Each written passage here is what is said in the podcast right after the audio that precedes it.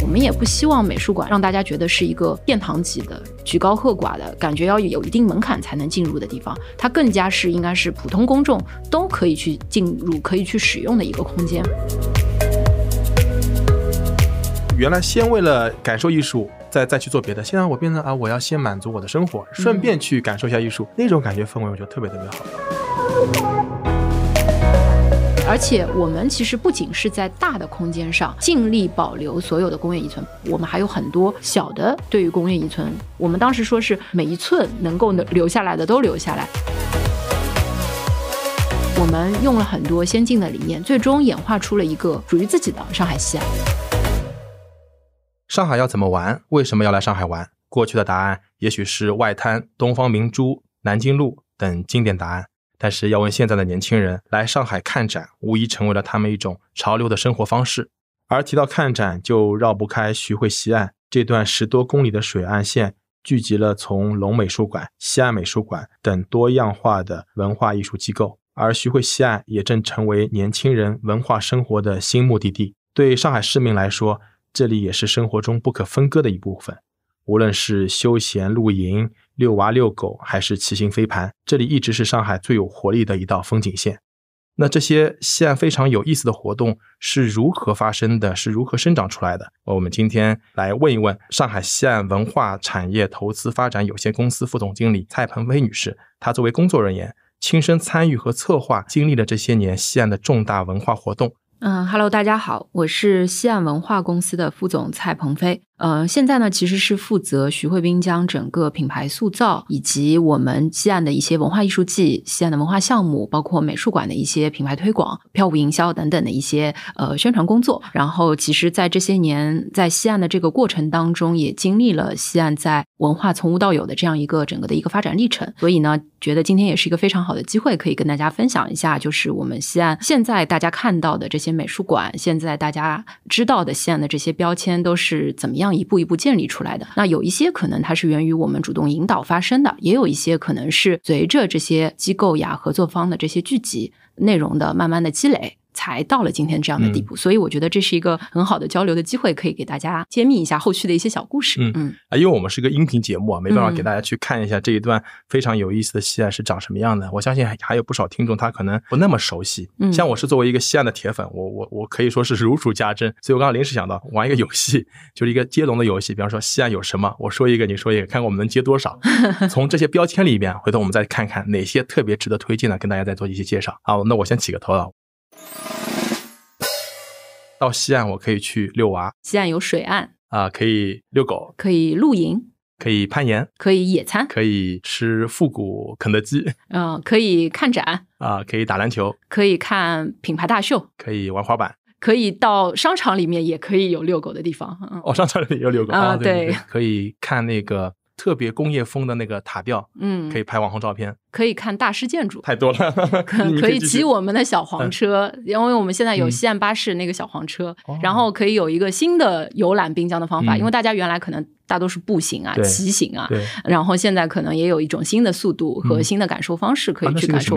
它是沿我们从那个新美术馆直到西岸美术馆和油罐这个片区里面，一共有设了五个站点，然后可以。搭乘我们的西岸巴士，可以从北一路到南，在沿江开的。哦，我还没去做过，要去体验一下。对对对，可以下次可以去试一下，因为也是今年三月底的时候，樱花季的时候推出来的。嗯，哦，特别有意思啊！就刚才那些标签，可能是我们随口就讲出来啊。我我想问一下，从您的角度来讲，作为这个亲历的这个工作人员来讲，最有意思的哪几个标签或哪几样值得推荐的地方？我觉得可能现在大家对于滨江的印象或者说标签，一一提到西安，可能更多想到是西安有非常多的美术馆在那边，然后有很多的活动，有很多的内容，然后也是一个很适合让市民游客过来放空的一个地方。就是现在我觉得公共空间在一个城市里面是非常缺失的，所以我们创造的这个所谓西岸的这个比较休闲的，然后比较自由的、比较开放的这样一个滨江的水岸，其实能够吸引到不同圈层、各种类型的爱好者能够到我们这边来聚集。所以从这个角度上来说，其实要我们要先说说，就是西岸最早的时候，可能我们滨江最早的开发，可能很多人不知道，它是从零八年开始的。像我自己从小是徐汇区土生土长的，在徐汇的。但是可能从我们小时候，我们根本都不知道徐汇原来是跟黄浦江意义相邻的。这个也是得益于这个整个上海市世博的契机，然后启动了我们从零八年开始到一零年的第一段的这个水岸的开发建设。然后也在世博会的这个契机下，然后我们完成了第一段两点多公里的水岸的示范段的这个建设。当时外宾对于这个地方的印象也很好，就也有点像现在很多人会觉得，嗯，怎么好像不太像上海的感觉？嗯，上海在他们的印象当中可能更商业、更加紧张，或者说节奏更快，然后到了这里就会有一种节奏放下来的感觉。所以我觉得这个还是我们当时在策划第一段水岸的时候的一个前瞻性的一个理理念。就当时我们是按照全新的这个水岸去打造，因为原来这个徐汇滨江它最早其实都是一些工业的集聚带，对，它可能有很多的煤油沙场的聚集，有大飞机的制造厂，原来最早的像龙华机场呀、上海飞机制造厂啊、上海水泥厂这些原来的工业的这个遗存都是留在徐汇滨江的。那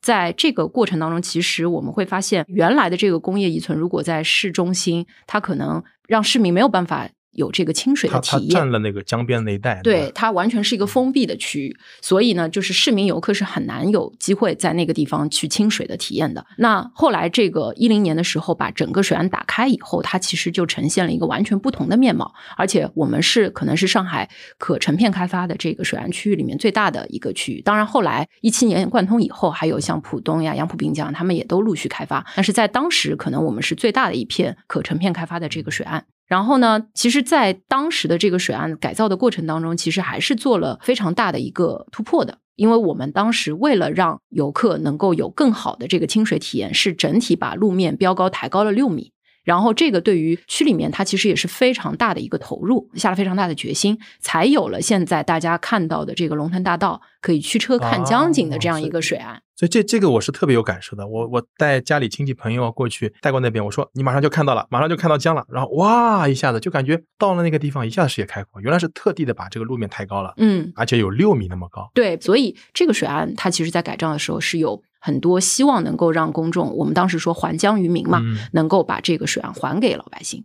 那在这个之后呢，其实还有很多的在当时这个水岸当中提出来的这些理念，包括了，比方说我们的滑板公园，现在看到有很多滑板爱好者、年轻非常潮流的一些潮玩的这个爱好者、年轻人聚集在那里。其实最早的时候，滑板公园在当时第一段改造的时候，它其实是上海第一个开放式的滑板公园啊、啊也是上海之前没有这个先例的哪。哪一年？呃，就是一零年的时候改造的时候，那个滑板公园就已经有了。然后只是可能一零年的时候人不像现在那么热闹，还没有那么集集聚。嗯嗯，然后后来到了一零年开发完第一段以后，我们在一二年的时候确立了要以文化先导作为我们整个滨江的这个一个策略。当时也引进了几个重点的项目，嗯包括当时的龙美术馆，后来的余德耀美术馆，还有就是我们的东方梦工厂。可能明年这个梦中心这个项目也要开业了。所以这个三个文化项目确立了我们要走文化这个方向，然后随着这几家大的项目在一四年逐步落地，我们的龙美术馆、余德耀美术馆都在一四年开放以后，其实我们一四年也做了第一届西岸艺术与设计博览会，到今年已经是第十届了。所以整个在一四年的时候启动了这个所有的文化的项目，然后一二年的时候，我们除了整个文化的这个策略以外，我们还做了第一年的西安音乐节。嗯，可能现在大家说起西安最早的印象，包括我本人，我第一次去西安就是因为去参加西安音乐节。嗯我也是。然后当时 嗯什么呃五月天呀、苏打绿呀、Big Bang 啊，然后还有那个就是权志龙啊，然后什么赤西仁啊、罗大佑啊等等老中青，对吧？现在那些顶流们，嗯其实当时都在我们西安音乐节的各个年份上亮过相。所以那个时候，我们不仅做了西安音乐节，做了风暴电音节，然后还有很多的尝试，包括我们的西安时尚节，食是食物的食，啊，美食啊呃，美食美食节嗯从一六年开始做，然后还有我们到今年，我们还做了西安的第一届的那个开放式的首届西安国际咖啡节，都是在滨江留下的一些所谓的文化的事件。那我们从音乐节的角度上来说，我们不只做了流行音乐的，然后还做了交响乐的尝试。我们一七年的时候做了第一年的叫西安艺场。呃，艺术的艺艺场这个项目，然后当时和上交合作，那是在哪个场馆？就是现在大家看到的东安路和龙腾大道交界口，后来的西岸营地。曾经有一段时间，它是作为上海宠物爱好者的一个必打大型犬对对对，我们当时嗯团队有做很多的策划，把大小型犬的这个空地完全规划出来，可以让大型犬、小型犬分别找到他们对应的社交场所。所以我们在那个片区里面做了一个等于市中心的一个。绿地这两天刚刚官宣，他们金融城的这个新的一个地标，就是当时建造世博英国馆的 Thomas h a t h w i c k 做的一个新的建筑，也已经在这个东安路绿地亮相了。所以这个是一个城市更新的一个脉络。当时从最早的时候只有做音乐节，到后来一七年的时候，随着西安一场这个项目，我们把绿地开放出来，成为大家公共绿地，然后再到现在，可能城市更新到另一个阶段，可能就是有项目有其他的这个内容会在这个地方发生和聚集。到一四年之后，我们就开始有美术馆。其实美术馆可能提供的就是说源源不断的内容。它包括美术馆的大型的展览，有我们艺术中心呈现每年的品牌首秀首发的大秀，还有就是我们各种类型的这个所谓的文化活动、文化事件。那我们从龙美术馆这么多年呈现的，像 James Turrell，然后龙馆本身的那个经典的中国的那个典藏大展鸡缸杯啊等等一系列的，还有就是包括我们的鱼钓美术馆，原来在我们这里呈现雨屋啊、cos 啊，再到后来。摄影中心，我们刘湘成先生这两天摄影展正在浦东美术馆新开展的。那摄影中心也是刘湘成先生在这里创立的一个以摄影为中心的一个美术馆。然后再到后来，我们一七年开始，我们的油罐艺术中心，我们乔治斌先生的私人美术馆。它可能会呈现更亚文化、更加年轻潮流，也有艺术，也有亚文化的这个部分，它会有不同的类型的活动。然后还有就是我们的西安美术馆，后来和蓬皮杜的合作，包括我们去年年底刚刚开馆的这个新美术馆，也是当代艺术为核心的这样一个馆藏的这个体系，以何居新先生本人的这个收藏为底层，然后呈现不同类型的艺术展览。我们说艺术西岸经历十年，可能也是集聚了一大批的好的。合作伙伴和文化的内容在这里不断的发生，也因为十年重复在做这个项目的深耕，所以我们才看到现在大家。能够看到的这种百花齐放，你能你能想象到的这种呃文化事件、好玩的东西，都能在西安能够找到对应的，或者说生活方式。是是是，现在我们有一个西安生活的一个线上的这个平台，我们对这个平台的定义叫“你热爱的生活都在西岸”。哇，太准确了。呃，所以 所以我们也是可能在西岸的这个发展过程当中，不断的想要去创造的这样一个生态型的水岸。自然环境的水岸，一个文化的水岸，艺术的水岸，包括未来我们面向这么多入驻在这里的企业，整个的这个发展其实可能都契合了这个点。它是以人为核心的诉求，去创造了这样的一个自然环境，去创造了人所需要的这些精神文化的这个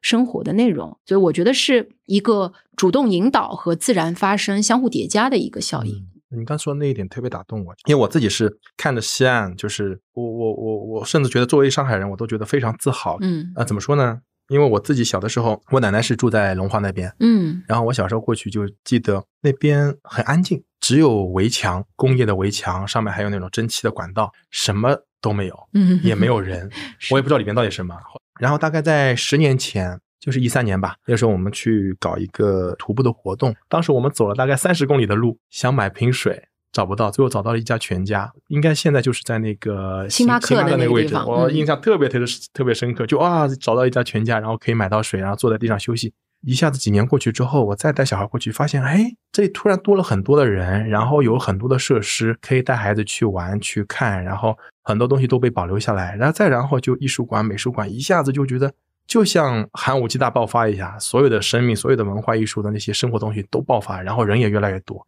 这是让我觉得我一个非常喜欢的地方，它如此蓬勃的长起来。嗯，我对那个全家印象也非常深刻，因为整个音乐节的外围的配套就只有那一个全家，大家一直希望沿江有更多的地方可以吃点东西、歇歇脚，但是其实沿江还是会有一些各方面的限制，呃，让包括用地的属性，比方说它更多的是绿化和文化的属性，所以商业在这边可能实际运作当中会碰到困难，包括可能。当时全家可能开了不一段时间，后来就关了。对，也是因为我们水安的这个特性，它就是季节性非常强，最热的时候和最冷的时候，人流量相对都比较。少，就是沿江的空间都比较少，所以它会受到季节性非常大的影响。那商业它其实可能核心的还是要考虑说全年的这个自然人流可以维持他们商业的正常的这个运作。所以我觉得这也是可能沿江商业在之前比较难去起来的这个原因。那现在你再去西安看就不一样了，可能沿江包括星巴克、Manner，呃，然后呃 KFC 对吧？然后包括那个乔咖啡，在今年还会有陆续一大批，包括前一段时间有很多特色的网红打卡餐。车等等一系列的点位会开出来，可以给到沿江，因为这么多的市民游客更好的配套服务。那所以这个我觉得首先是一个我印象比较深的点，就是这个全家的这个故事。第二个呢，是你刚刚提到说龙华，我印象很深的是另一个事情，是有一年我们在西安美术馆做过一场公教活动，那个时候做的那场公教活动是我们请了一个艺术团体来去做了一个在地调研，然后它叫。田野调查，先从龙华的以前的居民，就是一个老居民，就是各种居民的田野调查开始做起，去创作整个艺术。他们叫现代影戏，有点像皮影戏，但他用的不是皮影戏的那个道具。然后他是做现场做田野调查以后，慢慢的去生长出这个故事。然后很多甚至他录音取的这个声音都是当时居民的一些画原始素材。然后呢，当时还有一个龙华的老居民贡献。出一幅手绘的长卷，是一个应该是八九十岁的老人自己画的，自己画的一幅手绘长卷，就是他从童年到后来的龙华整个变迁的这个过程，还贡献了当时就是从街道这边居民这边收到了就是龙华以前的一些沪语的童谣，嗯，以这个为素材创作了一台影戏，然后这个影戏当时在西安美术馆连续演了好几场，有很多在地的，就是因为我们也邀请了龙华的居民过来观看。然后有一个龙华居民，就跟你刚刚说到你们家人一样，呃，就是来了以后说，感觉非常感慨，说自己童年当中有的这个龙华的这个印象都回来了。嗯，然后同时又看到这个地方呈现出一个完全不同的面貌，跟原来大家小时候说可能水都很难走进，然后到现在的这个历史变迁，他非常有共鸣和感慨。那我觉得肯定也代表了一些上海市民游客在这个过程当中对于西安这个变化的这个印象。然后第三个点呢，我觉得是就是前一段时间我刚刚带了一批学生团体到我们整个滨江这边来去行走美术馆，他们做了一个现场实践课程，然后呢带着他们从新美。走到现在的原来的余德耀美术馆，现在的艺术中心恩馆，再走到我们的西安美术馆，这一路走来，他们就在问我很多问题，然后我说，我就在跟这些艺术设计类的学生说，我说，其实你们真的是非常幸运，因为在我们自己小时候，可能看展并不是我们周末呀。或者说，我们生活当中的一个选项，不是一个可选项，对，不是一个可选项。它有几个原因造成。第一个原因是我们小时候可能文化艺术的这个场景并没有那么多，呃，它没有那么多选择，我们也不会有那么多的机会。可能也原来我们可能只有出国的时候，对，才会到国外去看看卢浮宫，看看大英博物馆。那那个其实是我们自己在旅游的过程当中才会有的。随着这些年上海整个美术或者文化产业的这个生态的逐步的发展，现在看展可能会变。变成大家不仅是专业人士，不只是艺术藏家、艺术爱好者的一个选项，他可能市民。包括现在上海的家长，在小朋友很小的阶段，就会带着小朋友去美术馆感受美育教育，然后或者说他在美术馆看这样不同的色彩、不同的元素，去激发他的想象力，加深他对世界的理解。我觉得这都是可能现在，包括我们可能学生会去美术馆三两结伴，作为暑期的一档活动，情侣可能会选择在美术馆约会，等等。那包括可能我们也会欢迎打卡，可能因为我们美术馆空间本身建筑也是都是大。师的建筑，所以也很适合建筑，很出片。其实，所以从各种人，他从不同的维度上，只要美术馆这个空间能够满足他的需求，其实我们都希望美术馆是一个开放式的。你即便对于艺术展览，他认知欣赏的能力没有达到，就是说非常专业的这个程度，美术馆依然是一个他可以去选择。打卡的一个空间，嗯，可以去呃休闲的一个空间。然后我做个对比，就像好像现在上海很多的精品咖啡店，嗯，随随便便路边随便喝一杯，而不是说很郑重的以前啊点个咖啡还要怎么点啊之类的，就变成一个非常日常和随意的这种生活方式，我觉得这个很了不起。就是所谓的那种艺术熏陶也好，美育也好，它不是说把它供在那边殿堂一样的去去讲解，而是说就让它变成你的生活。像吃饭喝水一样，如此的日常，才会让人感受到的美。我觉得这真的是很了不起的一件事情。那当然，我觉得本身呃，美术馆作为一个公共的文化设施，那我们之所以当时会选择跟蓬皮杜合作，其实可能也是因为。呃，多方的原因，其实蓬皮杜在全球范围内一直在选择他们可以在海外的这些项目，包括上海，他们也看过非常多的场地，不只是我们西安。他最终选择我们这里，可能就是得益于说我们原来已经打好的这些美术馆的这个基础，然后以及我们清水的水岸本身的这种体验，然后因为现在的西安美术馆又是临江最近的一所美术馆，所以从空间又是 David Chipperfield 刚刚获得呃普利兹克建筑奖的得主。他精心打造的这样一个极简风的这个建筑，那从这个角度上，我觉得是综合的因素让他们选择把破天荒的这个国际合作落在了这个地方。那在蓬皮杜，我们当时跟他们合作当中，我们会发现，不仅是呃我们在艺术线上。或者说理念上非常契合，同时它因为作为一个公共文化场所，它有很多的内容，不只是有展览，它当然有全球最完整的当代艺术的馆藏体系，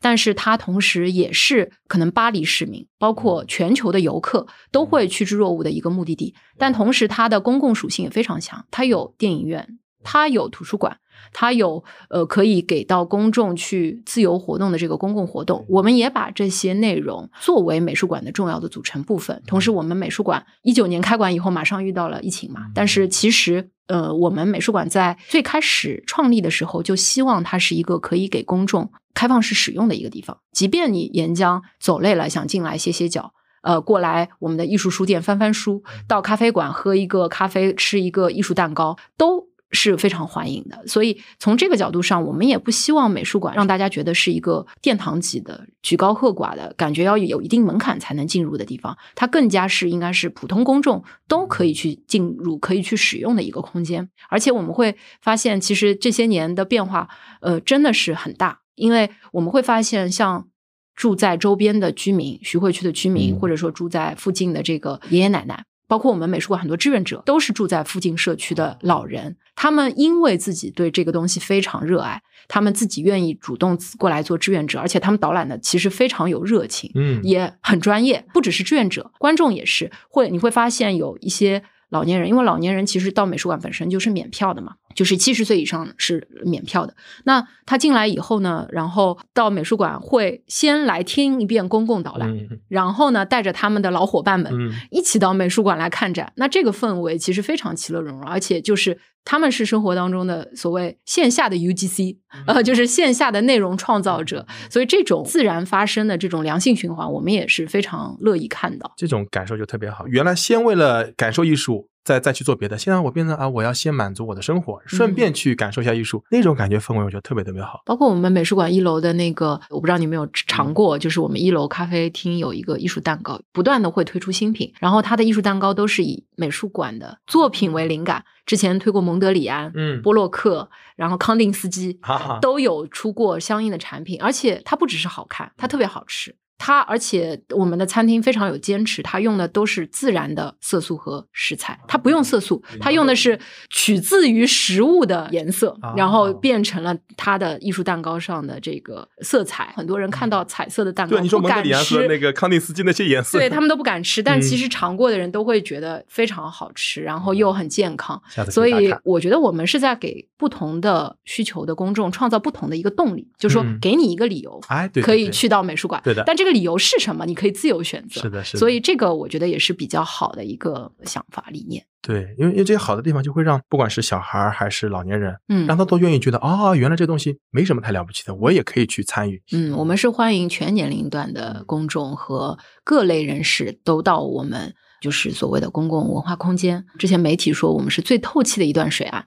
啊，可以过来打卡，哪怕你就是白领在这边上班，早上去晨跑一下。呃，周末来遛个娃，对吧？然后过来遛遛宠物，都是很欢迎的。那我觉得，像包括可能刚刚提到，其实他在对于人群的这个欢迎当中，不只是考虑到了人的需求，其实尺度上也维持到了，就比方说宠物，可能宠物现在也变成徐汇滨江非常有代表性的一个标签。我这里还可以给你举个小案例，就是嗯当时在东安路路口的这个星巴克，可能只是它的一家普通门店。最早的时候，它可能只是定位于星巴克的一家普通门店，嗯结果在开业没多少天，大概开业一周，就变成了全上海销售排名前三的。那他做对了一件什么事儿呢？就是他顺应了我们滨江宠物友好的这个主题，他把就是星巴克门口的这个立柱都做成了可以让狗狗，就是人带着狗狗一起来社交的这样一个空间。同时，它不是有那个给狗狗吃的那那个个奶油对呃，包括我们后来所有在滨江的这个咖啡店。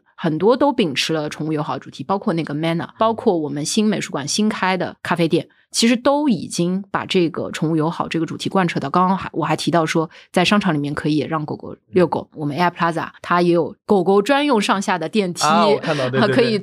借狗狗的推车等等。所以这个其实我觉得都是一脉相承的。我觉得是我们呢有一些让大家觉得有人性化的尺度的一些理念被更多的合作方和机构所接受，然后可以贯彻到他们自己的一些呃实施的过程当中。都变成了一些良性的循环。哎，带头带的好，然后大家都愿意学。我家孩子每每次我们都会过去，专门就看着小狗和小孩在里边肆意的奔跑啊，那种感觉。而且我记得那边好像有一个专门给狗狗什么是喝水还是洗澡的，对对对，有喝水的，也有那些龙头也有可以冲的一个水龙头。对，我就当时觉得怎么可以做到那么的贴心，那么多的细节可以在那边，就这个是让我觉得不单单是全年龄段的友好，对宠物也如此的友好，呃，所以大家都愿意去嘛。刚才说的都是那些文化的艺术，甚至刚才说那个呃油罐艺术中心，它可能嗯是有点、呃还有点亚文化的，这个怎么说呢？就是你会发现，对于现有的前面几个美术馆，它可能吸引的是中青年。然后你看 到油罐艺术中心做的有一些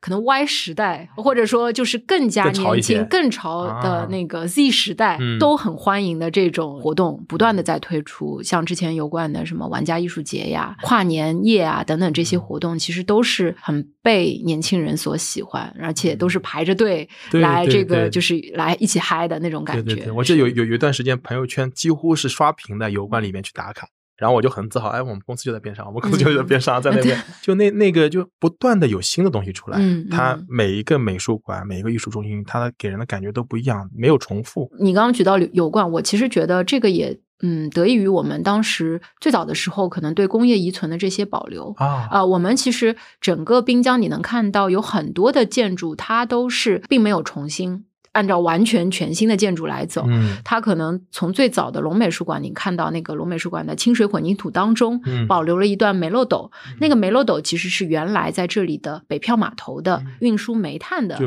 这样煤是从里面煤是从上面走，然后下面是哦走煤车的。你可以看到它的煤车的轨道都还在，对对对上面是走煤，然后我们把煤原来运煤的这个轨道做成了现在的高架步道，嗯人是可以上去的。嗯然后那个是临江面的嘛，然后包括我们的大家非常熟悉的西安艺术中心，现在正在展 GUCCI 的这个嗯品牌大展。西安艺术中心的这个空间，嗯它其实就是原来上海飞机制造厂造大飞机的哦制造厂、制造空间。然后我们保留了原来工厂的这种修旧如旧的这个风所以格。它的空间会开场，然后无嗯柱的这样一个空间，它也是优秀的历史保护建筑。嗯然后包括油罐，原来是中航油的油罐，然后就真的是装油的真的是装啊油给虹桥机场输送燃油的。原来一共有七个罐子，保留留了五个，在那个李虎老师欧本事务所的这个改造下，新建了一个超级表皮。现在看到的那些芦苇荡啊，对对对然后粉袋子啊，啊那些都是 那个出嗯片的那个空间，其实也是得益于这个空间的改造。而且我们其实不仅是在大的空间上尽力保留所有的工业遗存，包括可能大家非常熟知的西岸的现在比较标志性的橙色塔吊，嗯，两个呃大的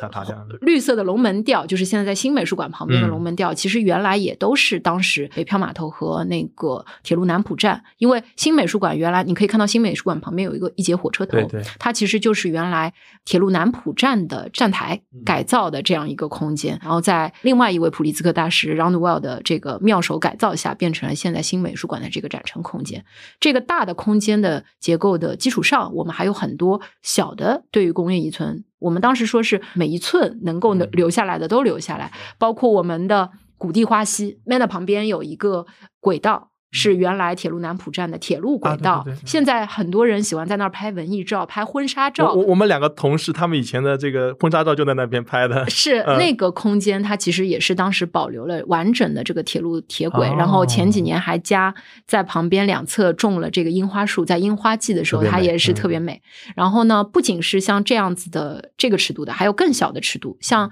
最早的。刚刚说到一零年的时候改造的时候，我们保留了铁路上的枕木，火车铁轨不是那种木木头嘛？这个铁路上的枕木用于滨江整个沿江，大家现在坐的坐在那儿的那个凳子，都是用当时的枕木哇来去做的。还有可以看到现在，比方说当时码头的那个拴锚的锚点，啊很多人现在眺望滨江发呆嗯看大船，都是站在那个锚点旁边。其实我们当时就是所有的这个工业遗存的改造，其实有一些是借鉴了国外的先进经验，包括我们参考了，比方说巴黎左岸啊、伦敦南岸啊，还有。可能波士顿滨水岸区啊，等等的一系列的国外的这个先进案例，你能看到我们有很多国外的先进案例的影子，但是西安又不是他们当中的任何一个，所以这个也是我觉得这个发展当中很有意思的一个点。嗯，就是我们用了很多先进的理念，最终演化出了一个我们自己属于自己的上海西安，所以这个也是蛮感慨的。然后可能当时的有一些理念，在现在看来，有一些是比较超前的，嗯有一些是有延续性的、可持续性的。那它也保证了这个城市更新、自然迭代的一个过程。就那些龙门吊啊，那些塔吊，那些锚点，那完全不可复制。它嗯只有在这个地方，你也不算修旧如旧了，就是你必须得用心去发掘它的内涵，嗯，然后从它里面生长出来新的东西。嗯，你说到这个，我想到我们前几年在做穹顶的这个项目的时候，因为我们穹顶今年也要正式亮相了。它其实是搅拌水泥的一个大空间，然后穹顶的旁边那一个、哦。现在看起来有点像一根天线的这个，其实是水泥的输送带。然后呢，我们保留了这个最有代表性的水泥传送带的结构和郁金化库搅拌水泥这个库，改造成现在即将亮相的这个穹顶艺术中心。然后当时我们在做活动的时候，特地邀请了当时上海水泥厂的老厂长。哦，过来做了一个采访，然后呢，我们当时采访他的时候，他非常感慨，提到当时水泥厂的这些呃材料和当时这个厂的这个光辉历史的时候，还非常激动，然后非常有感情。他说：“我们以前这个水泥都是整个亚洲最好的这个水泥，你能看到现在外滩的万国建筑群，嗯，这些水泥都是从我们上海水泥厂这个地方，出去的充满。”自豪。所以充满自豪，但是他也非常开心。我们那个时候对穹顶的定义是说，一百年前它是水泥厂，嗯是搅拌水泥的地方，在未来它是一个多元文化的搅拌器，然后希望更加丰富、更加有跨业态的这样子的一个文化的生态，嗯或者说。各种生活的这个业态能够在这里充分的融合和展示，所以也希望它成为上海的一个新的地标。哇，特别了不起！这个我我原来以为他已经就西安那些艺术的展馆已经是非常的，你做的非常满了，嗯没想到接下来还有新的东西。呃，一定会有嗯新的东西，包括我们可能原来可能大家看到的，呃，美术馆的生态可能更加往视觉艺术的方向，可能后来会往表演艺术呀，然后可能更加多的这个融合的这个业态会在这个地方新的发生，可以大家期待一下。它其实有点有点像这个浓缩的一个艺术史，它从最简单的嗯平面的，嗯或者说是也是关纯视觉的，嗯，然后慢慢有建筑的，对对对。然后更多多元化的互动的各种各种互动东西产生。对，我们一直说西安有四条文化主线嘛，嗯有视觉艺术，有表演艺术，也有我们的那个时尚设计，然后还有我们的那个新媒体艺术，等于这几个方向都会成为我们未来其实一直引领着我们文化发展的一个大的一个框架脉络。嗯，特别期待这些东西。就刚才说的有有音乐，除了刚才我们聊的都是一些艺术啊，然后偏视觉的一些东西。嗯，对，时尚节那个品牌确实是我们西安自己一手打造的。然后当时其实会去做时尚节这个活动，也是考虑到滨江后一轮的发展是会需要大量的餐饮的机构的这个入驻和那个哦服务。那所以我们当时就是提了这个美食节或者说时尚节这个概念，然后在一六年的时候做了第一届，然后七年做第二届，印象很深。第一届做的时候，我们就在现在曾经的西安艺术中心的闭馆的那个所在的那块空地，当时它还是一块。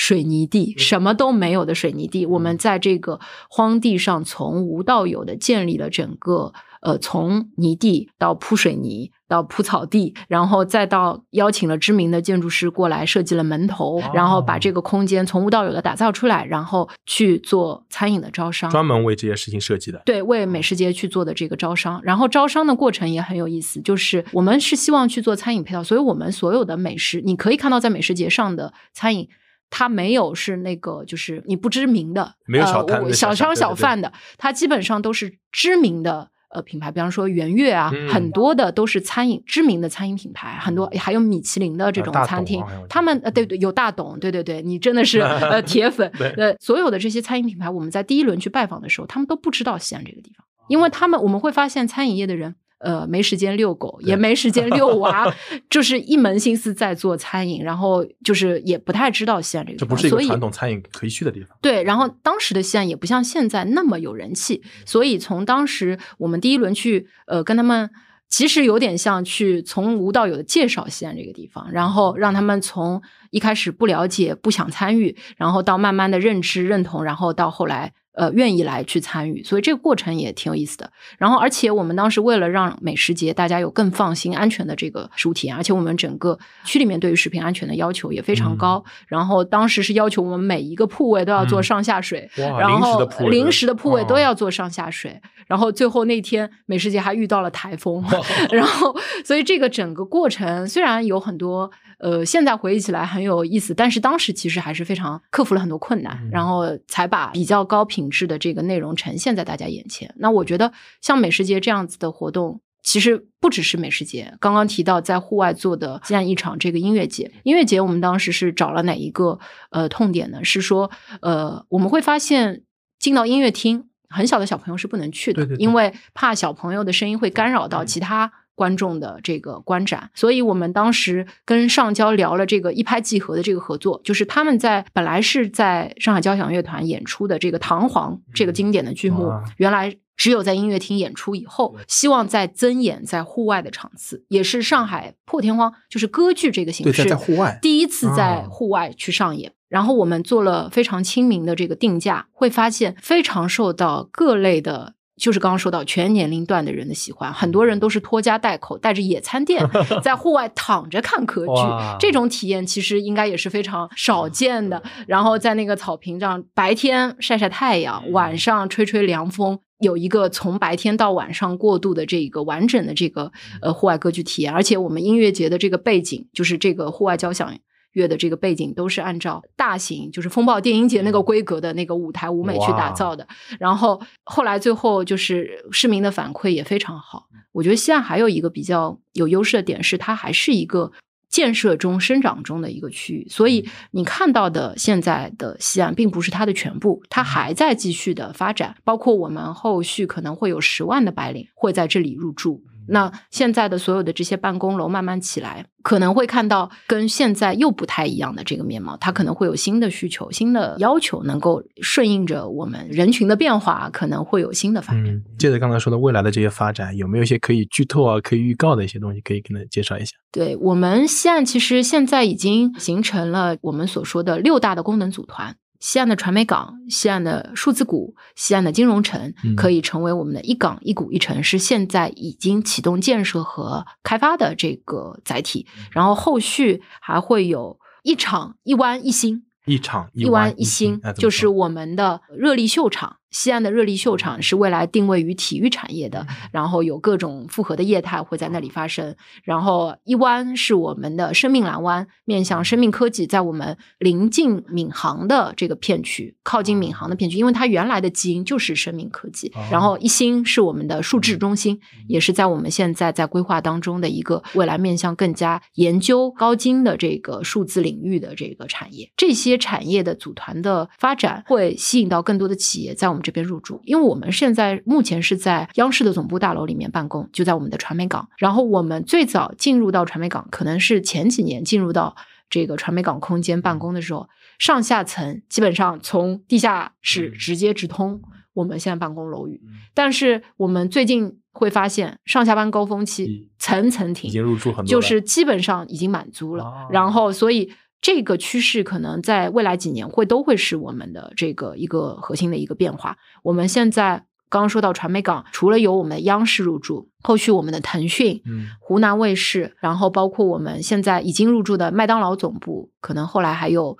呃我们新浪总部等等一系列的企业会在传媒港片区，还有我们的网易嗯都在我们的传媒港片区，然后还有包括我们的就是西岸智塔两栋 AI Tower 上面写着西岸的那两栋，啊呃大裙摆的这个大楼，嗯。这个里面已经有非常多的科技企业入驻。我们阿里在我们西岸这边未来有三个产业的这个片区已经入驻了，等于后续的这个发展可能也会随着我们这个人群的变化，会给我们带来新的挑战和新的机遇。我觉得从现在这个时点，它西岸已经发展了十十多年的这个角度来看，回望以前做的那些事情，它都进入一些越来越蓬勃发展，而且未来也能可预期有那么多的一些规划。我想类似的这个概念，我不知道是十多年前一开始规划就已经规划了那么多，还是说我们先有一些路线，到某一些节点发现，哎，又有更新的思路或更新的一些环境啊，或新的一些条件啊，然后再往前去走。你觉得从您的角度里来讲，有哪些点可以现在回回顾来讲，可以去嗯。总结和分享的吗？呃，我们在西岸最早的时候开发是有提出了，就是刚刚说到的，比方说我们确立了最早我们要做一个生态型的水岸，把生产型的岸线转化为生活型的岸线。生产到生活，对，生啊产型岸线转化成生活型岸线，然后同时我们后来也提出了我们引领滨江这些年发展的十六字的开发理念，叫规划引领、文化先导、生态优先、科创主导。这个十六字理念基本上在呃我们西岸集团成立的时候，基本上已经确立了它的一个大方向，然后后来在不断的校正的一个过程，然后也验证了说现在的发展脉络确实是贴合了当时的开发的这个理念。但是你说，如果所有的事情都是以我们主动去引导去发生的，这是不太可能的。嗯那其实我们从这个过程当中，有我们嗯通过呃主动引导资源的集聚、产业的集聚去引导发生的，同时也跟刚刚说到的文化的发展有一点相似，它也会有市场的主体自己的自主的一个影响力，有嗯它的资源的集聚，有它的这个活力在。才能够呈现出现在的一个更加完整、包容的这样一种生态。我记得当时我们七智研究院的姚期智院士，他在有一次的分享会上提到，他说科学家其实跟艺术家其实本身就是不分家的。七智研究院当时嗯为什么选择在西岸这个地方落下来？可能最早的时候是得益于说，呃，我觉得这个水岸生态非常好，嗯非常开阔，但是同时他也非常喜欢文化艺术。啊，呃，同时他觉得这些因素是他们科创类的人才是是需要这样一个土壤和环境。嗯可能这不是他的原话，但是他想表达的意思就是这个样子。我觉得这个也能体现说我们在有一些主动引导的过程当中，大家理念的契合，导致了这些企业愿意选择落在这里。所以我觉得这种规划虽然很多理念非常专业，可能我也不是这个专业出身的，但是它在过程当中也能够给大家提供一个更好的一个尺度，或者说更好的一个体验，能够在滨江。那所以我觉得这是一个互相影响、互相叠加的一个作用，并不是单一的一个因素。我们一直自己在团队当中一直会说，我们西岸的很多经验都是摸着石头过河，嗯。因为我们经常会有外省市的团队说想要来学习。考察呃我们滨江的这个经验，确实不是一两句话能够简单的去复述说我们这个区域为什么能做到现在这个地步，或者说是不是我们主动去提了很多概念，让它就能够去发生到现在这个地步。我觉得一定不是这样的，肯定是有很多过程当中慢慢去综合、克服、不断接受挑战，同时解决问题的这样一个过程，才能够迭代到今天这样子的一个发展的这个程度的。我觉得特别能有共鸣，因为因为作为我们公司，我们去打造西安金融城，当时觉得就很多人就在想，它在上海这样一个万众瞩目的一个核心地区，能够有那么多开创性的、呃非常包容这个多样的一些东西，可以在这边去提出和实现，这本身是一件非常了不起的事情。包括我们现在已经发布那个浦江知青的缆车，是，在很多人眼里是哇，怎么能做到这样的事情？嗯哦，我觉得特别有共鸣，就好像你刚才说的，这个整个它是有规划，但是它当中又跟市场又跟各方面的资源它去互动，然后互相良性的循环，更多的包容开放，才会有现在这样一个成果。嗯，这个是非常了不起的一个地方。是的，呃，那我觉得我们还是就包括我们共治联盟，不只是有我们之地，还有各种呃，我们在西安入驻的这些企业，其实，在过程当中，因为市场的活力或者说市场的专业程度，我觉得我们整个西安团队还是秉持着说专业的团队做专业的事情，就是希望能够发挥各个专业的主体在各自领域的这个专业性，能够让更加多元的这个生态或者说更好的经验，能够帮助到这个区域的整体发展。因为有的时候，我们如果只是单一的说，只是以一家企业去做很多事情，是很难形成最后的这个好的成果的。我们还是要形成合力，能够让大家一起去参与到这个滨江的建设。包括其实我们刚刚提到，像滨江的水岸的这个开放式，然后大家觉得共同遵守这个秩序的这个良好的环境，其实也是市民游客共同遵循了这样一个大家比较好的习惯，才能形成一个比较文明、比较开放、比较环境好、比较潮。潮流或者大家看起来比较年轻态的这样一个水岸，我觉得这种都是一个比较好的一个共建共治的一个基因。对，这这种感觉就互相的一种尊重和成长的那种感觉。我们去那边去去露营也好，去野餐也好，就发现哎，大家都很自觉。你不会垃圾留在那边，嗯，你会主动想办法把这个环境恢复到原来的样子。遛狗的、遛娃的也都会主动去配合。那么多不同的人在做不同的事情，互相之间能够不打扰，而且能够互相的去欣赏，是，这就是个非常良好的一个状态。对对对，我觉得这个是离不开大家共同的参与，肯定不是一家单一的企业能够去做到的。啊，所以我觉得。整个今天我们聊到这些啊，就觉得你可以听出来，我真的是西安的一个铁粉。从十多年前，可能我都不知道有西安这个概念，包括我还没有加入我们香港置地，都不知道有这个西安金融城这个项目。我就已经非常非常喜欢。我觉得这个体验还会继续在增长的，不包括我们可能金融城也好，或者是各个项目的主体，你们也会带来更多的这个项目，能够给到你刚刚说缆车，嗯，其实大家都很期待这个项目。它如果真的成了，那一定是上海的一个新地标。呃，不管是文旅的还是城市的一个城市级的一个地标。我们还是可以拭目以待它后续的一些发展，对，能够给到市民和游客一些更多的惊喜。就像我们现在会去国外，去很多城市去旅游，可能现在更加多的人去选择旅游，他会选择说我要有一个事件，我要有一个目的地。他可能这个目的地不像原来可能只是说我的所谓的景区景点，可能更加多的也是这种比较值得。去看一看的一些新地方。我们因为自己团队在做所谓的这个，我们整个滨江地区如果要往旅游方向去转型发展的话，我们也在做一些调研。我们自己在提，可能未来你比方说第一次来上海，嗯，你可能会去外滩，可能会去武康大楼，可能会呃，那那第二次来上海是不是可以到我们西岸这里，可能成为一个新的。目的地旅游目的地，那这个也是我们可能我在未来会去想要去打造的一个方向。嗯，我觉得这个一一定一定会，至少我我我给所有来上海玩的人去推荐，呃，西安这个一定会排在前二 啊！你一定要去，我会推荐所有的人去，不管未来五年、十年，它更多元化的生态去成长，其实也是一个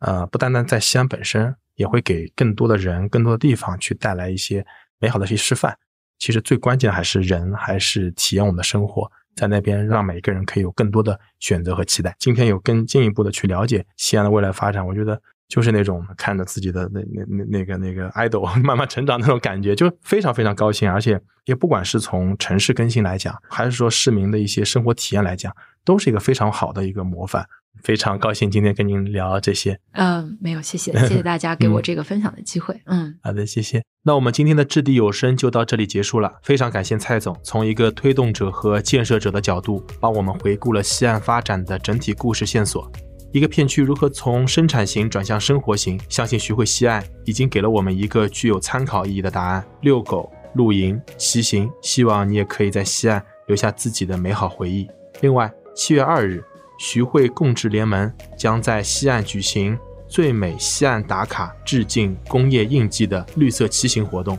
这也是香港置地对可持续发展的倡导。本期节目依然有抽奖环节，欢迎大家关注香港置地置点公众号，留言参与我们的抽奖活动。我们下期再见，谢谢。